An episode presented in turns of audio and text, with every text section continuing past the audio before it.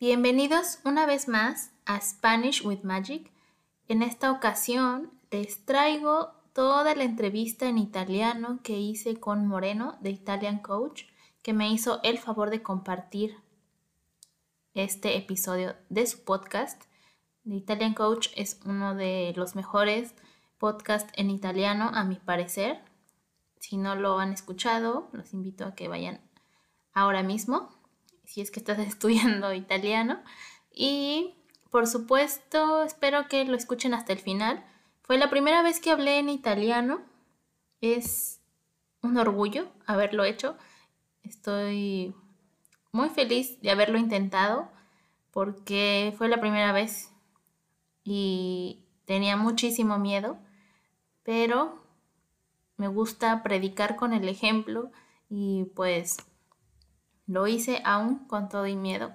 Y esto me, me dio confianza, sí, un poco de confianza para poder hacer luego lives en Instagram y pues me motivó a seguir estudiando, a seguir aprendiendo y me di cuenta de las áreas de oportunidad en que podía mejorar, en las que podía mejorar. Entonces, los invito a que si no se han atrevido a hablar el idioma que están aprendiendo, pues mañana, hoy mismo, esta semana, inténtenlo de verdad.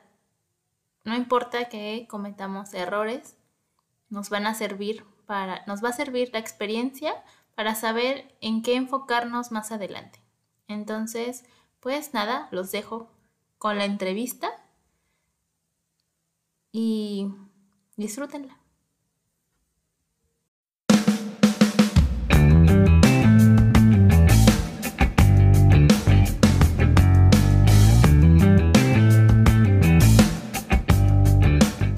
Ciao a tutti e bentornati sul mio podcast.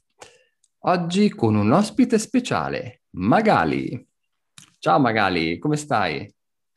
Ciao Moreno, ciao a tutti. Sto benissimo, grazie.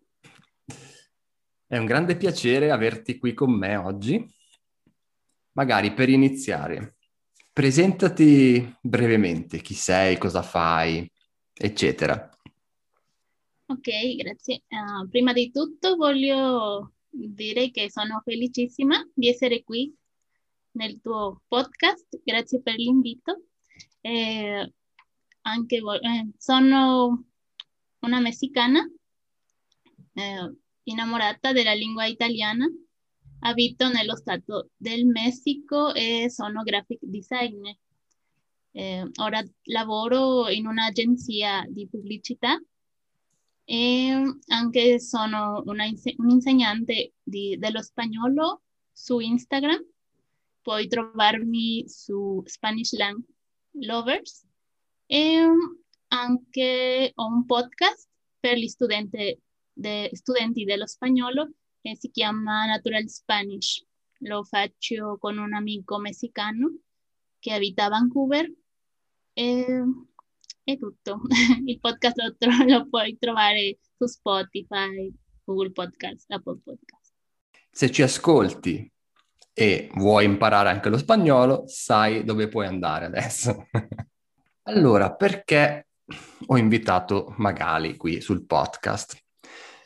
Come ha appena detto, è un amante della lingua italiana e volevo farle alcune domande soprattutto sull'apprendimento di questa lingua. Magali, eh, da quanto tempo stai già imparando l'italiano?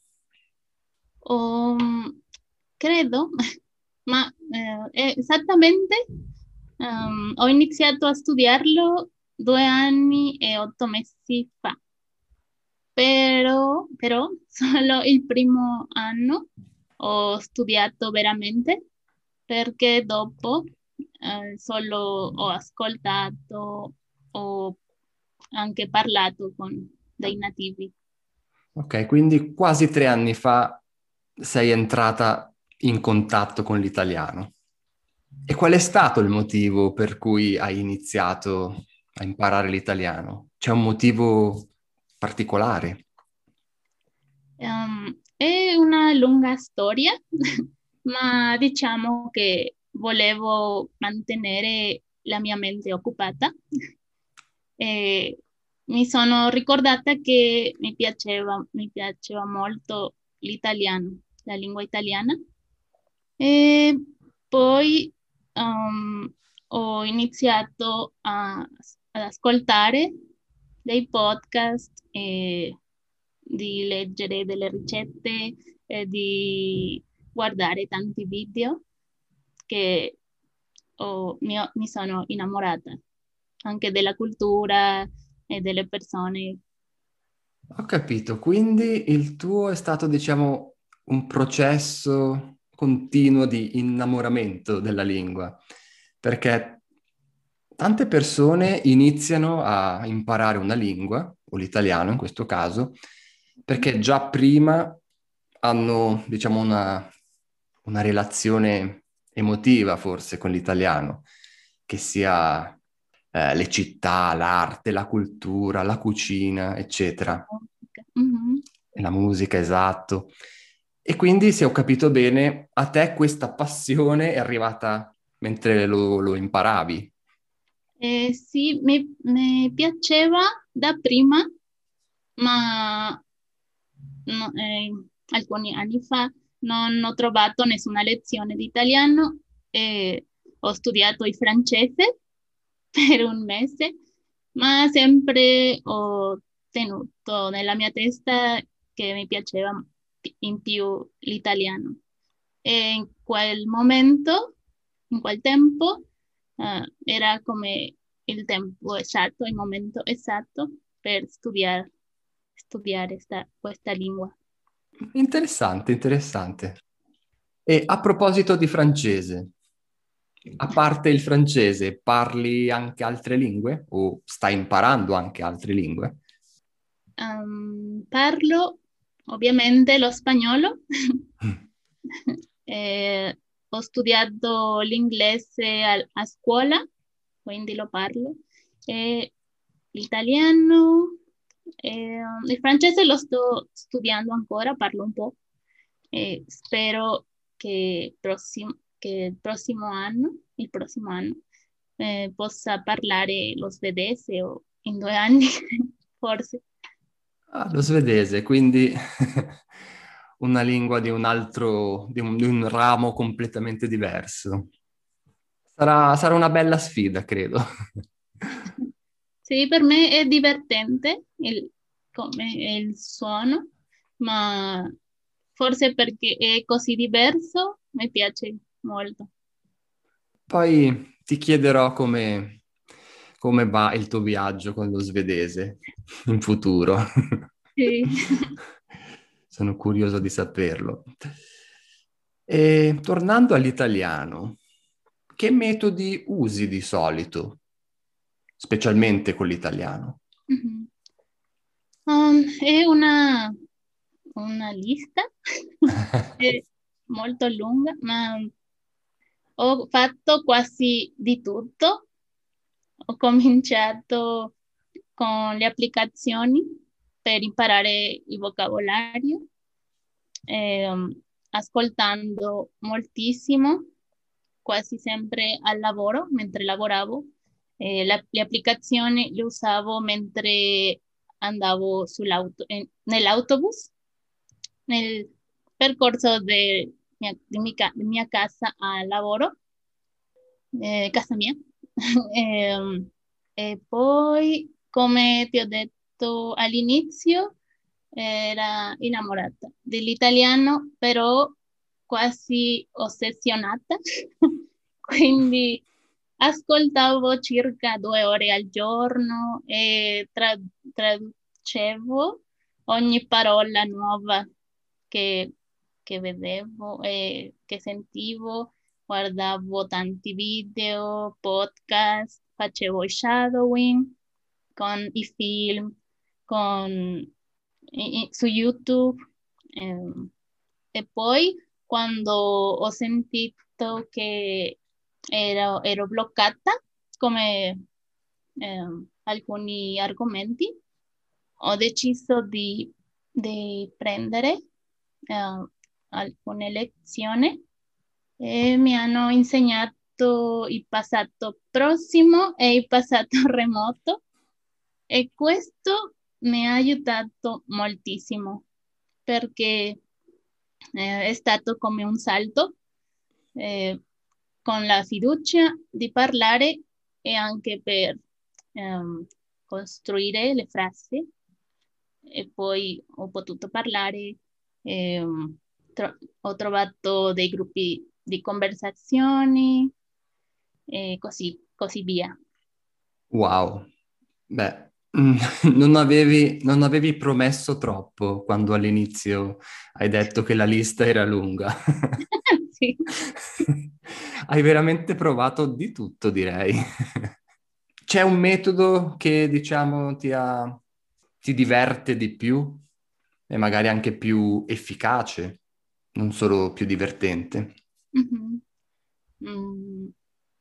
All'inizio con la musica ho, ho sentito tan, tanta musica in italiano e la traducevo e la cantavo quindi è divertente, ma a me piace tantissimo i film, eh, guardavo delle serie con i sottotitoli, credo che, che con i film e la musica è più divertente. Sono d'accordo, sì. anche a me piacciono molto i film quando imparo le lingue, ma in generale anche. Mm-hmm. Sì. Perché se Diciamo che se anche nella tua lingua madre non, non ti piace fare qualcosa, come per esempio guardare film, mm-hmm. difficilmente lo farai anche in un'altra lingua. Almeno questa è la mia percezione, la mia esperienza anche, perché c'è, c'è tanta gente che, a cui non piace leggere, affatto, per nulla, quando in teoria sarebbe importante anche per, per, imparare la lingua, non solo per imparare la lingua, ma anche per imparare qualcosa attraverso la lingua, no? Della tua stessa lingua anche, no? Anche, esatto. E quindi se già non ti piace nella tua lingua madre, non lo farai sicuramente in un'altra lingua, in una lingua straniera. Sarebbe sempre una, una forzatura. E quindi hai praticamente usato dei metodi che ti appassionano anche, no? E dei contenuti anche che ti appassionano. Sì, spesso leggevo, ma non devi um, solo leggere i libri se non ti piacciono.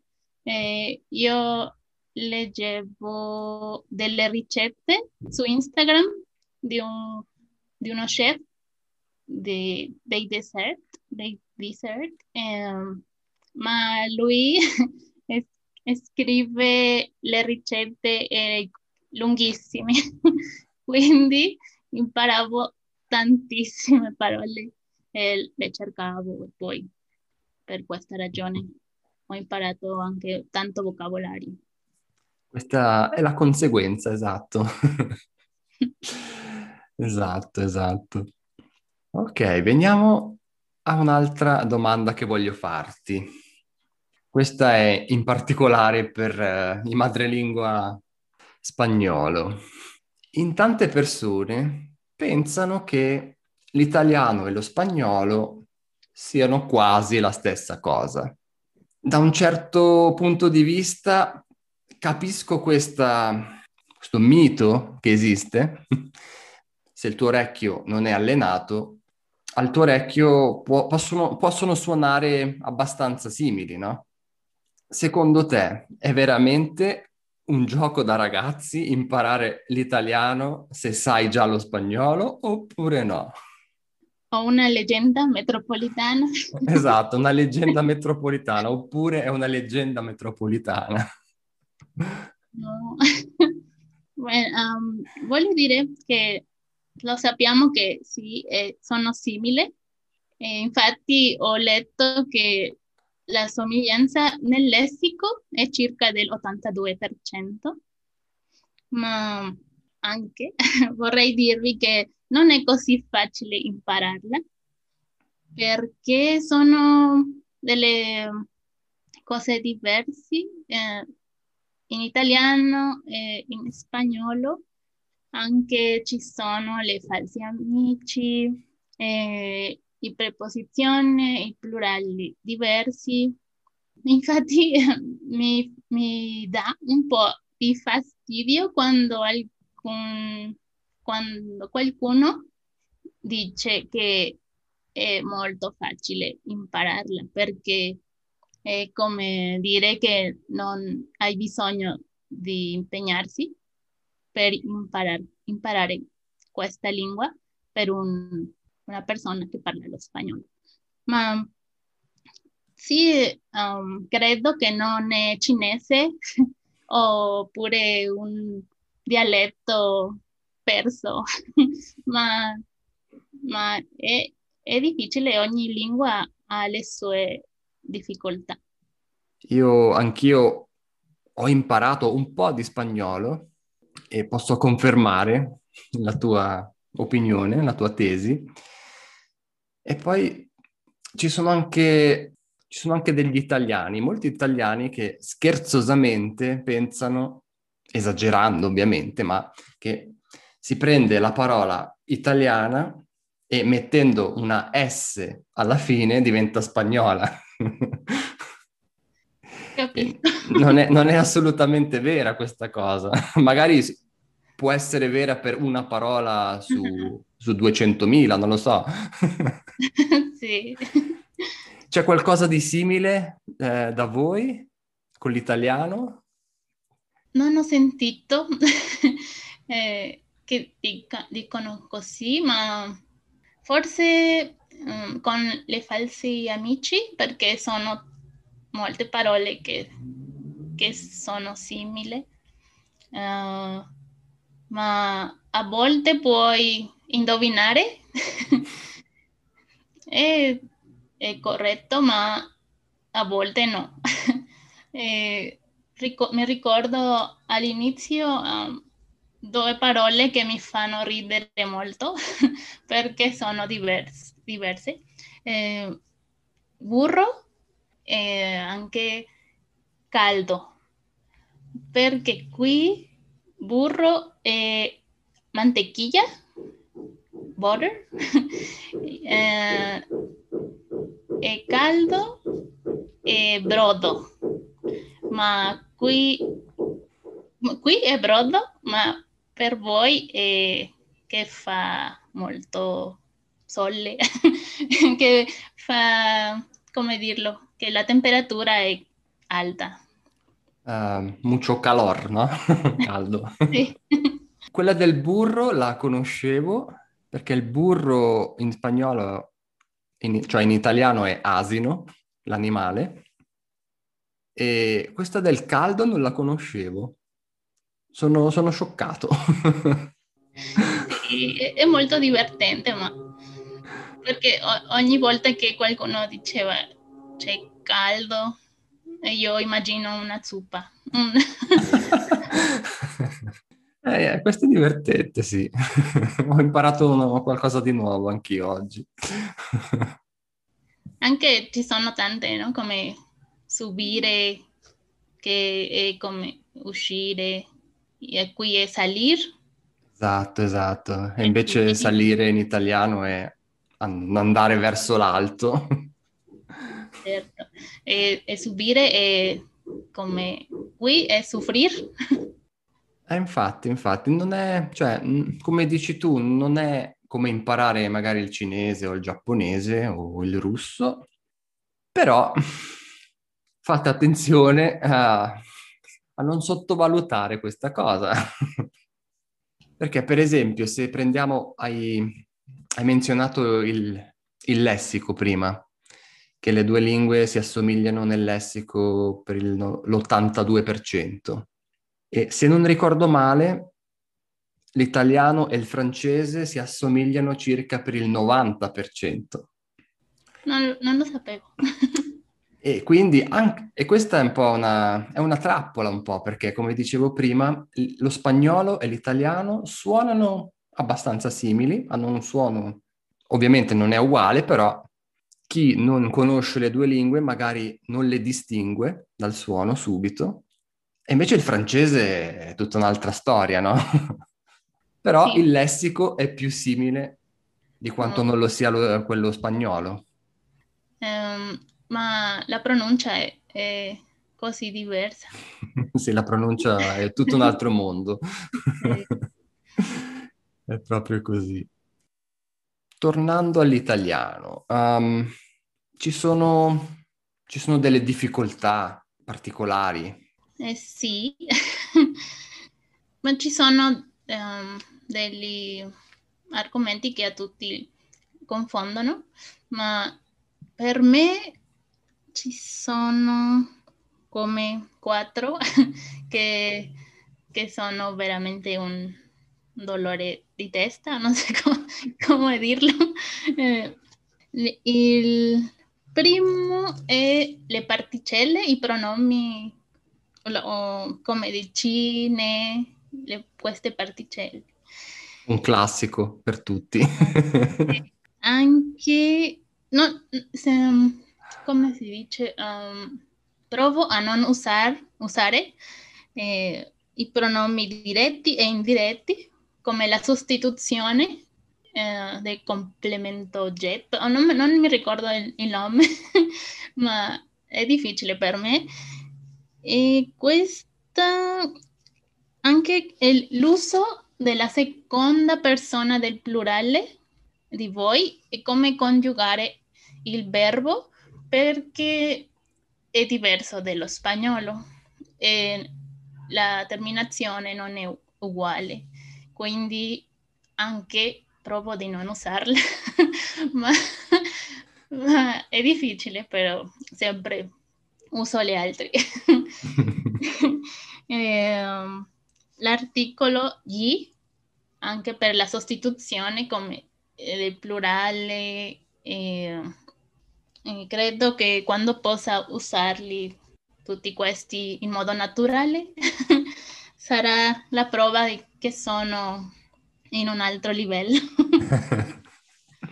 Quindi per il momento la tua strategia è quella di evitare diciamo i problemi. Sì ma è diverso uh, sviluppare la, um, l'abilità, come il, il, senso di capire eh, quello che ascolti e quello che parli, perché per esempio eh, credo, penso, il mio ascolto è buono perché mi piace meditare e quindi posso meditare in italiano. E questo è come posso se, se essere, posso quasi addormentata e cap- capisco 90, 98% del, della meditazione, solo alcune parole nuove che poi mi, mi ricordo al, l'altro giorno e le, le scrivo per impararle, ma tutto, tutto lo capisco bene però non posso usarli queste parole perché non sono del vocabolario attivo. Esatto, esatto. Infatti quello passivo sarà sempre più grande. Il giorno in cui il tuo vocabolario attivo è più grande di quello passivo, inizierei a preoccuparmi perché c'è qualcosa che non va. perché non è possibile. No, no, non sapevi cosa dire, no? Cosa sto dicendo? Sto dicendo. non lo so, solo parlo. Quindi eh, ormai sei un'esperta dell'apprendimento dell'italiano dopo quasi tre anni. Che consigli ti senti di dare, soprattutto a chi parla già lo spagnolo? Ho scritto anche una lista immensa. Vai, Ma... il, il, palco è tuo. Grazie. Bueno, uh, posso consigliare a tutti coloro che vogliono studiare l'italiano di studiare ogni giorno, ascoltare tantissimo, perché è meglio 15 minuti, 15 minuti eh, o mezz'ora al giorno che farlo una volta alla settimana per ore. Eh, la costanza e la perseveranza eh, ti aiuta moltissimo. Um, devono fare un'immersione totale con gli argomenti che vi piacciono di più, perché se no non serve. Come hai detto, eh, non serve forzare questo, questa cosa. Um, anche devono parlare e ottenere feedback di un madrelingua. Credo è la cosa più utile per, per l'apprendimento, per il nostro apprendimento. Eh, ricordatevi, più sbagli, più impari. A volte o quasi sempre abbiamo la paura di parlare e di sbagliarci, ma se non ti sbagli non saprai come migliorare. um, do, uh, poi, se non trovi nessuno con chi praticare, serve anche parlare con voi stessi. Trovare un gruppo di conversazione, cercare un coach o magari usare delle applicazioni che ci sono tante attualmente.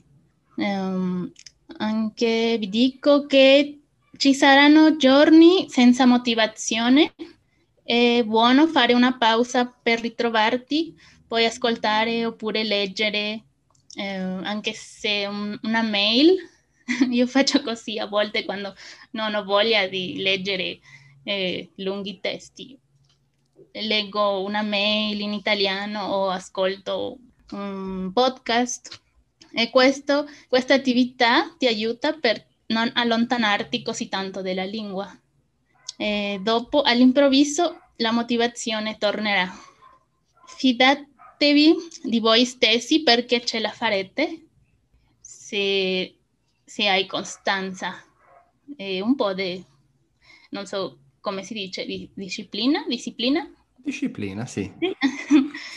e, ehm, e l'ultimo consiglio devono ascoltare il tuo podcast e approfittarne i tuoi corsi per essere studenti indipendenti, perché Moreno hai molte risorse utili per imparare l'italiano. È una, è una bella lista di consigli. E niente, non so, vuoi aggiungere per concludere qualcosa, una, una frase finale? Può essere non permettere che le critiche di altre persone ti, ti lasciano perdere la motivazione di, di continuare. Sottoscrivo. Va bene, ti ringrazio moltissimo per essere stata qui con me, qui con noi. Ci hai dato dei consigli veramente utili e magari la tua storia, la tua esperienza con l'italiano magari potrà motivare qualcuno a iniziare, oppure se si trova in una fase di stallo, in un punto morto, di riprendere con questo sogno, come lo chiami tu. Ti ringrazio di nuovo tantissimo e agli ascoltatori, alle rockstar dell'italiano, auguro una buonissima giornata o serata, dipende, e ci sentiamo presto.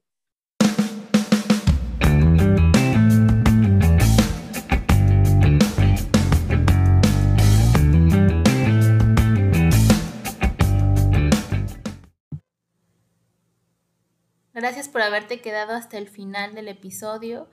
Espero que te haya gustado y que te hayas quedado con alguna reflexión que te motive a seguir aprendiendo tu idioma objetivo. Te recuerdo que puedes contactarme en Instagram. Estoy como spanishlang.lovers y también te invito a que me apoyes en Buy Me a Coffee. También tengo ahí membresías con descuentos para clases de español, con acceso a material exclusivo y pues aprovechalo. Nos vemos muy pronto y también te quería decir que pases un excelente día, una excelente mañana, tarde o noche. Hasta pronto.